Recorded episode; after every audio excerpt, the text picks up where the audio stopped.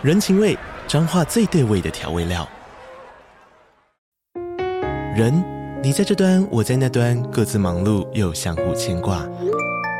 情，街角的吵杂声传递温暖与思念。味，是从每一个转角飘出的乡愁。这里是彰化县政府 Pocket 节目《彰化早咖》，我是主持人内克。从彰化大小事各具特色到旅游攻略，透过轻松有趣的访谈，带着大家走进最在地的早咖。准备好了吗？彰化的故事，我们说给你听。以上为彰化县政府广告。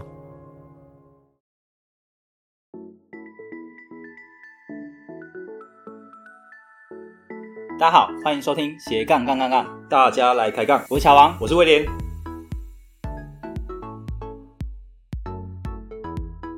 这个节目主要是分享斜杠人的大小事。我们希望透过不同斜杠人的访谈经验，让杠粉们获得更多的斜杠灵感，不再被单一职业、单一收入给绑架，进而获得更自由的斜杠人生。毕竟人生只有一次，为什么不斜杠呢？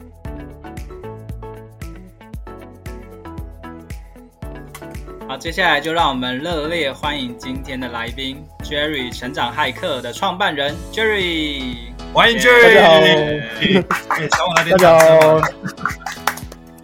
感谢小王，感谢威廉。嗯，我们今天很荣幸邀请到这位重磅人物，对不对，小王？对，其实我们算是网友见面呐，我们平常都在搜寻啊，各大网站啊都可以看到 Jerry，但是我们还没有见过他本人，对，无处不见，对。每个地方都有他踪迹，对，这也应该没有那么夸张吧？好了，那今天好不容易哎邀请到 Jerry 来跟我们分享哎他的哎部落格啊，还有 SEO 啊，网站行销啊，到底是怎么用的？Jerry 可不可以简单介绍一下你自己？对，你的背景。嗯，那我的背景，那大家好，我是 Jerry，那。我的网站名称是 Jerry 成长骇客。那我本身呢，我大学一开始，呃，大学我是财经系的那个财经系出出来的。那我毕业以后，其实我是跑去做跟软体相关的一个创业了。那在我二零一九年的时候，我才就是创办我自己的那个 Jerry 成长骇客这个网站的部分。那主要写的内容都都跟投资理财相关。那比较都是 for 入门的，像是可能信用卡、数位账户、股票基金，然后跟最近有可能多钱加密货币跟房地产这样子的一个跟投资理财相关的内容。嗯，Jerry 其实是一个蛮厉害的部落客。我刚才提到二零一九年底才开始，可是呢，现在听说啊，日流量大概有七千嘛，啊，每个月光是靠联盟行销啊、广告业配。哦，就有六位数的进账，所以今天一定要好好的把握机会来问一下，哎，到底是怎么做到的？对，揭晓这位神秘人物。对对对。那我们一开始先想要问一下，说，哎，你是什么样的情况之下开始经营部落格？怎么去踏入这个领域的？对，怎么接触到？这个要要先回归到我大学的时候，那时候，因为大学大三、大四那时候准备要呃创业嘛，那我们创业哦，创业，没有是大三、大四的时候。那那时候我是要创业，然后我们做那时候因为当大家创业一定没有钱，那都什么都要自己干，然后我就自己去 Google 啊，Google 说怎么样架网站啊，然后对那个 SEO 怎么做呢？希望可以透过 SEO 帮我的我们公司那时候说接一些流量进来，然后可以有一些潜在的客户这样子。所以我大概大学大学大四的时候到就开始接触所谓的像是 WordPress 啊，或是 SEO 这样子的一个内容。但是我一开始主要是帮。自己创业去做行销曝光，对，主要是帮我们的公司做网站的一个曝光跟行销这样子。那那时候也做的其实也不错，那时候也大概做了也操作过大概三四个网站，都最后都也可能有个几千流量啊，或者是说有实际带来我们的实际的潜在客户这样子做一个转换这样子。嗯、对，嗯，哦，所以是大三大四就开始了。对，那时候应该是二零一四年。哦，那算是有经验，听起来。就是你是那时候有一些这样的经验啊？你是怎么样去学这些东西的？自学吗？就是 Google。嗯、其实那因为刚刚说嘛，我其实是大三大四的，其实就是花时间。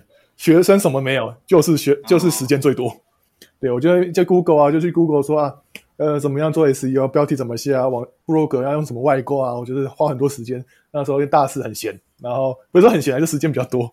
可以探索自己要做的事情，所以我就花了很多时间在研究这个东西，然后架网站这样子。然后没想到到后来居然自己网站加嗯会用到，那时候就用那时候就比较相相对来说就是比起其他人会比较熟悉这个网站的一个起步啦。对，嗯，那在二零一九年的时候，诶，为什么会想要自己弄一个网站呢？对，因为前面哦这个就是帮呃自己的公司嘛，对，是怎样对转转变？因为当然我们公司那个经营呢，就是大概也起步了一段时间了，那当然也比较不稳定。那那时候我也想说，那我要做一些新的东西，那又刚好真的是非常的刚好，就是说那时候就是第一个那时候疫情来了，呃，然后我本身其实是一个很爱分享信用卡优惠相关的，那时候我一直觉得一开始。刚入那个出社会拿到信用卡，我就说哦，怎么有这么棒的东西？我以后再也不要用现金了。哦，有这个有回馈，那个有回馈，哦，有这个回回馈八块，那个回馈七块，他也送我钱，一直送我钱。对，大概 对、嗯、我就说哦，我从别人我以前要花一百块的东西，我现在九十三块就可以用到了，我真的很爽。对，对，对，然后我就很爱在说，像我们公司其实我很爱叫外送，然后每次都就跟我同事讲说啊，你外送应该用这张卡，这张卡片回馈八块，你为什么要用个一趴呢？对，数位少赚了这样子。对，嗯、那那那那后来疫情了嘛？啊，疫情其实。那个其实大家都居家办公嘛，那其实那也会很多人问我信用卡的内容的，那那时候也没办法分享，就是因为大家都居家办公嘛，我想说啊，对，不如我就先架一个网站，写文写文章，嗯，然后把文章贴给他，这样写在上面，这样子，嗯，然后然后就开始我的部落格之旅。那其实对，而且就因为有以前有已经有经验的，而且其实经验还蛮熟悉的，所以我就很快的就把我的网站架起来啊，这个两三天就架起来，然后就。开始就写我的文章这样子。哦，哎，那就你那时候你没有想说用匹克邦，而是自己用网站，是因为你本来之前就写过嘛，所以你觉得这个就就还蛮快的嘛，所以就没有考虑到其他。对，就我其实没有选，对啊，因为我其实我知道它匹克邦的优缺点呢、啊，那它的优点对我来说没有用，它的缺点对我来说很重要，所以我就是当然用 WordPress 的地方。OK。厉害厉害，好，所以 Jerry 其实是从自己本身很爱分享有关信用卡的一些优惠开始的啊。疫情期间，呃，没有办法分享，就直接干脆写上去，一样还是用那个内容去分享给其他人啊，只是就不用讲那么多次好了，对，不用讲那么多次。对，嗯，对，而且那时候已经内建 SEO 的经验，所以写的时候就写的特别有架构这样子。嗯，哇，所以难怪会这么快，起步就很快，嗯、对。嗯，那像一刚开始啊，要怎么样去增加你这个流量？因为我们知道现在你的日流量已经到七千了嘛，哎，一那一刚开始的时候你是怎么样去增加的呢？可以跟大家分享一下。怎么起步？其实这个真的是比较的，这个其实其实讲的其实很简单，就是要一直的去做分享的部分，就是、嗯、就是可能像是你就是在写。就是我喜欢部落格嘛，我会分享到我个人的脸书，然后或者分享到我的那个一些社团里面，那就是你可以在一些社团里面可能去分享。那又或者是说，像是那时候的 D 卡刚起来，还蛮有流量的，哦、所以那时候我也会分享那个文章在 D 卡里面。哦、对，其实那时候都可以带为我一开始的网站可以带来一个初步的流量，这样子。嗯，就是其实多分享，那其实那时候就是一直分享嘛。那有一些社群流量以后，其实自然流量也会慢慢的起来，因为。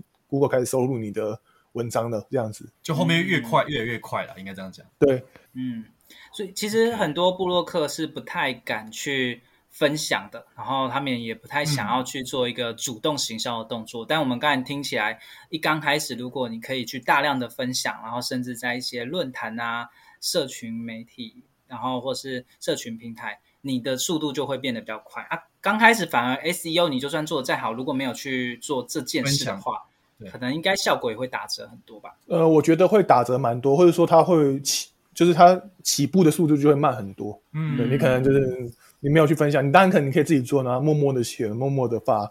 但可能我可能像是老实说，我其实我第二个月其实就有业配，然后也有联盟形象的收入。第二个月，然后有第二个就有了，有业配，有联盟形象的收入。那如果说我，嗯，大概多少流量啊？就有业配了。我第二个月大概两百吧。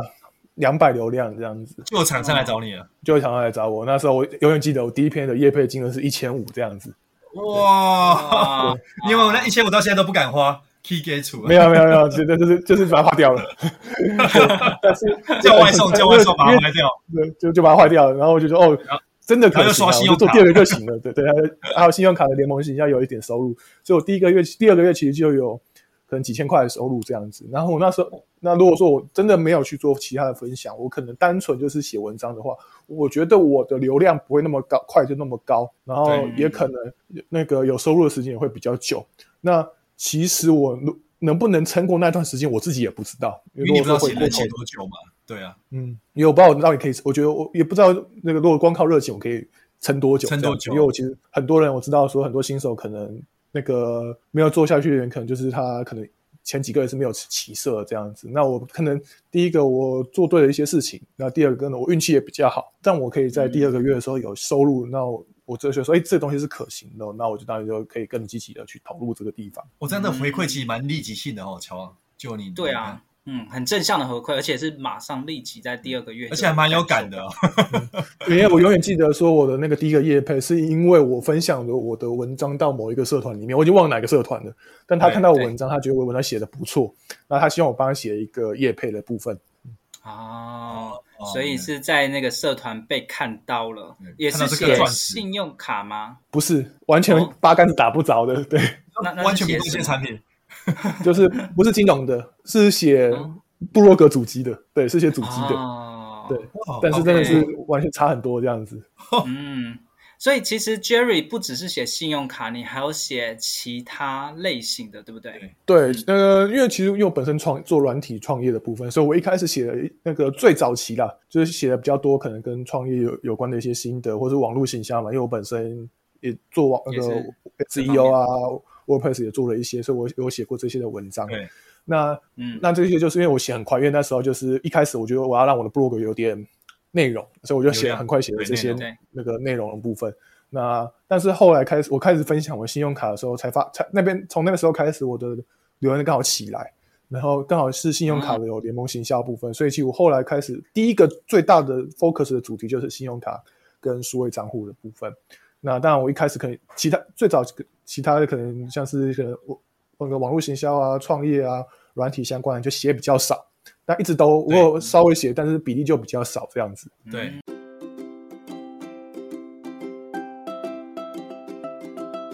哎，小乔，我最近好烦恼哦。哎，小薇，怎么啦？你知道吗？我的品牌怎么宣传都不对，而且我又没什么钱做行销，感觉我的品牌就像隐形人一样，根本没有人注意到它的存在。我自己做品牌真的好难又好累哦。嘿，别气馁，我最近听到一个超赞的机会耶。就是啊，台中市劳工局争取到了就业安定基金的补助，主办青年创业品牌特色的标章遴选活动。诶，你可以免费参加哦！你不只能够赢得特色标章的荣耀，还能免费获得超多的曝光资源，让你的品牌变得超级红诶！诶，哇塞，诶，真的吗？这活动有那么多好康？当然啊，这活动是台中市政府投入的资源呢，主要是针对正在创业的自有品牌，以及想要让自己的商品成为热门伴手礼的人哦。哇哦，那是不是谁都可以参加啊？还是有什么资格要求吗？很简单，只要你年满二十岁到四十五岁，涉及在台中市，而且符合四个资格之一就可以喽。那要符合哪四个资格之一呢？第一个，曾经受过台中劳工局的创业辅导；第二个，曾经受过台中大专院校的创业辅导，第三个曾经参加过至少三次青年创业市集，第四个公司或者是商业登记在台中市，而且创业没有超过六年，你只要符合其中一项就可以喽。哇哦，哎，太棒了！哎，小乔，我好像符合其中一项哎。对呀、啊，那参赛类别有哪些呢？参赛类别分为食品类，还有文创商品类。你可以根据你的产品特色选择其中一个类别报名参加。我觉得评选方式蛮公平，也蛮有趣的。专家评审占总分的八十趴，网络票选占了二十趴。专家们会根据品牌的独特性还有创意性来评选。那网友们呢，也可以透过网络投票来支持你的品牌。总分最高的品牌，诶，就能赢得台中市清创好礼实实在在标章，或者是非买不可标章哦。哎，这真的是我一直在寻找的机会，我这次一定要好好把握。没错，千万不能错过它，赶快抓紧时间报名，让你的品牌在台中市青年创业品牌特色标章遴选活动中大放异彩吧。不过要注意哦，报名截止日期就在一百一十二年七月七日星期五下午五点，时间真的还蛮有限的。机会是稍纵即逝啊！你准备好迎接挑战了吗？你的品牌准备好站在舞台上被更多人看见了吗？是的，我准备好了。我等等赶快去报名。想要知道更多活动详情的话，赶快搜寻关键字“台中市青年一站式创业入口网”。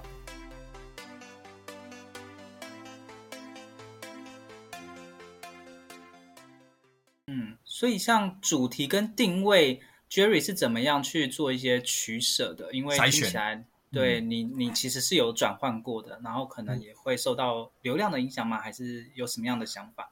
对，呃，第一个当然是因为那个，其实讲比较白话，或者是讲比较粗浅一点的，对，这就是说，其实就是钱呐、啊，谁给的多，谁给的多，我就先写。对。对，那一开始，那我我一开始佣金的概念。对，我其实一开始就像佣兵嘛，就是说啊，对，我看联盟行销哪个联盟哪个产品给的高，我就写哪个，刚好谁给的比较高的都是金融产品，大部分都是金融产品。所以说，我就像骑士给的多，我就是为谁效忠。对，我就为谁效忠。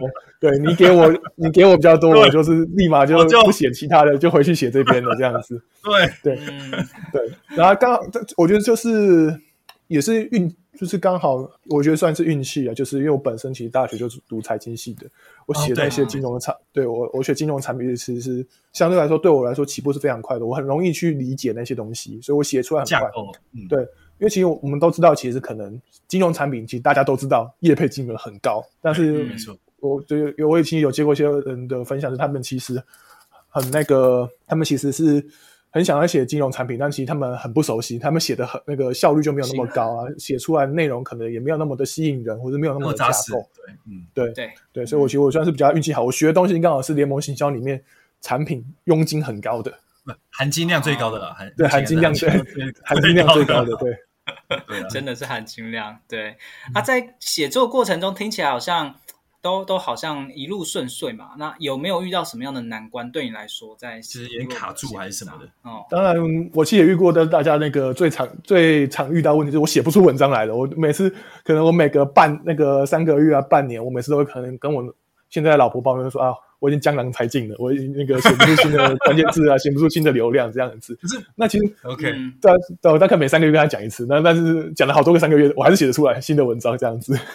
那中间你有特别去做什么样？比如说休个假，还是说有怎样方式让你的灵感有没有在充电？有没有在在有点是那种重灌系统的概念？对对对。其实我也不知道，我我其实是有有有一次，其实我就走，我就在走在路上，然后我应该说我们我就出出门嘛，然后我出门就说就去买个东西，我我我已经忘了买什么了，然后我就买个东西，就用信用卡，然后我想说，诶，大家这家店要用哪一家信用卡？我说我就想，诶，我好像没有写过，然后我就有灵感，就把它记下来了。然后从此以后，我其实很爱出门。我觉得自媒体的人一定要去，一定要去出门体验生活，才会写出东西。我就很常出门。然后我就想说啊，我这次去去王品啊，我没有写过王品的信用卡，赶快来写一下，就把它记下来，我回家就写。然后我又去哪里又又没有写过，又又又没有写过哪个信用卡，我就把它写下来。或者说那个对，然后或者说啊，其实我看到那个广告哦，广告像那个。那个 Line Bank 打很大，诶，好像还没写过 Line Bank，来写一下。嗯，哦，从类似生活中去找灵感，从生活中找灵感这样子。我觉得从生活中找灵感是非常重要的一个事情，而且是非常，我觉得个人，我个人觉得非常有效的。它可以就是接受外界的刺激，会让你更好，那个更有的发挥这样子。哇，对对对，嗯，对。其实我觉得创作者真的要去想办法从日常生活中找到灵感，那不然你硬要去想的时候，一想不出来，蛮痛苦的。对，因为其实我我真的觉得创作者的生活来说的话，其实如果不出出出门或者不出去有点刺激的话，其实真的蛮蛮无趣的。对我来说，就是真的啊，我想到东西，想到文章，然后写文章发布，想到文章写文章发布啊，就这样子而已。自己变一个太机械式的概念了，太机械式了，对。嗯，对，因为其实我之前也有认识一些，比如说广告界的朋友，那他们就可能会诶要求说，哇，我可能要固定先写好这一周要写什么，那你就按照那个去。把它写出来，好像当兵哪个关键字 流量比较高，然后照表操课。那但是这个这个做法呃，我没有做过，我自己完全没有这样做过。我写文章完全是凭那时候我想写什么我就写什么这样子。虽然说我可能围绕的都是那个金融产品，但是我不会说啊，我我可能礼拜一要写 Line Bank 啊，礼拜二要写可能将来银行这样子，我就可能都是当天啊，灵光一闪这样。对，我当当天觉得说，哎，我还没有写过什么。这个好像可以写，我就写这样子，我就写了。对，嗯，所以是比较偏创作者的一个。小王，这叫无招胜有招，跟你讲，这个是最高境界。对，但我们现在过快要到三个月，我又在想说啊，到底要写什么呢？对，所以要开始要去一直开始去，我觉得要自己仔细观察生活中的一个四周啦，就是你观察生活的四周，你就可以找到。你觉得你你会不会那一天就是一直遇到瓶颈，然后反正你出去走走嘛，然后反正说我找不到灵感，我就不回家。反正你早晚是不会这样子啊，是不会这样子，是没有这样子。我还我还是我是蛮宅的一个人呢、啊，所以是很喜欢在待在家里面。你改天如果写不出来，你就不要回家，找到你才能回家，你这样就不会有灵感的问题了。OK，那我们刚才讲到，就是在做变现的时候啊，哇，那金融类的变变现会比较快快，或者是金额比较多一点。那我们来聊一下，就是说哇，部落格。到底它的变现方式有哪些？除了你刚才讲的业配之外，还有哪些是比较适合新手的啊，或者是联盟行销之类的？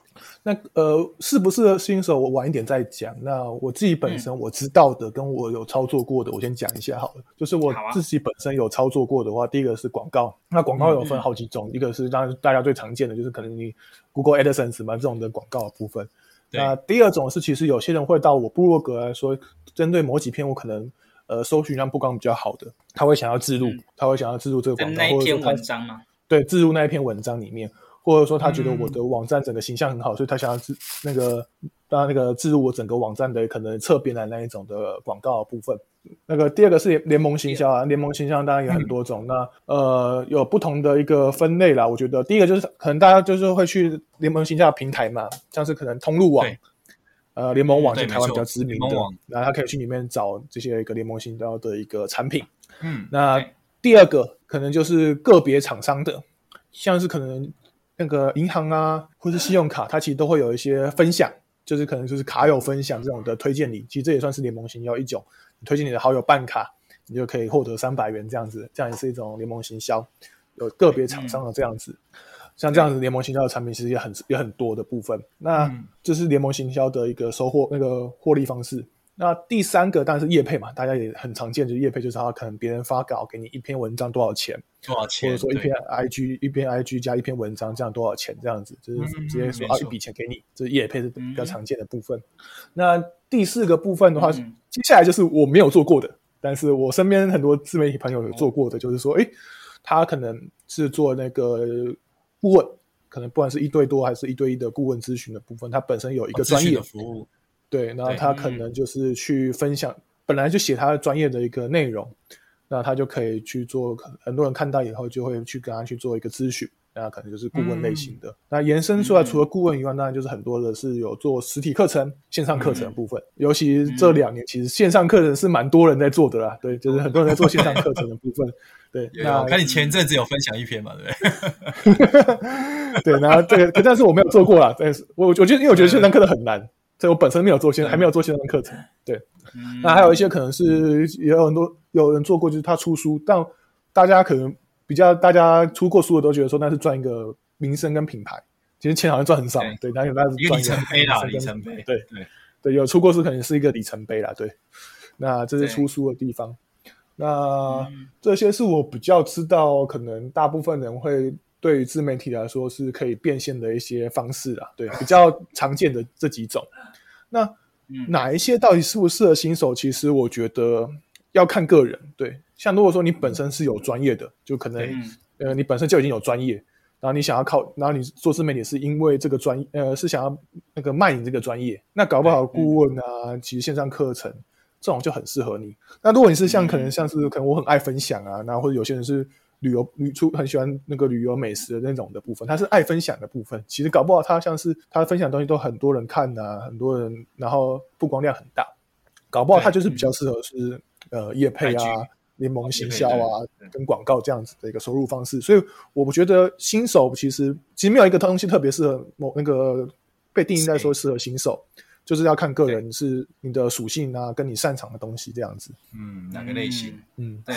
好，所以哇，Jerry 帮我们分享了非常多种变现的方式，然后大家也可以根据自己的一些需求或者是喜好去找寻你可以去变现的一个方法。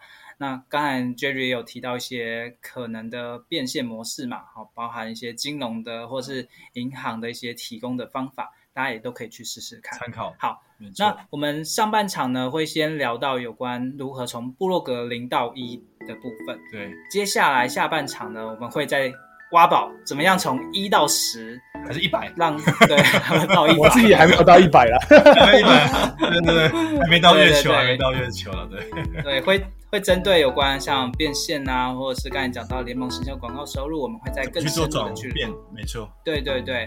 那如果想要听更深入的啊，欢迎继续听我们的下一集喽。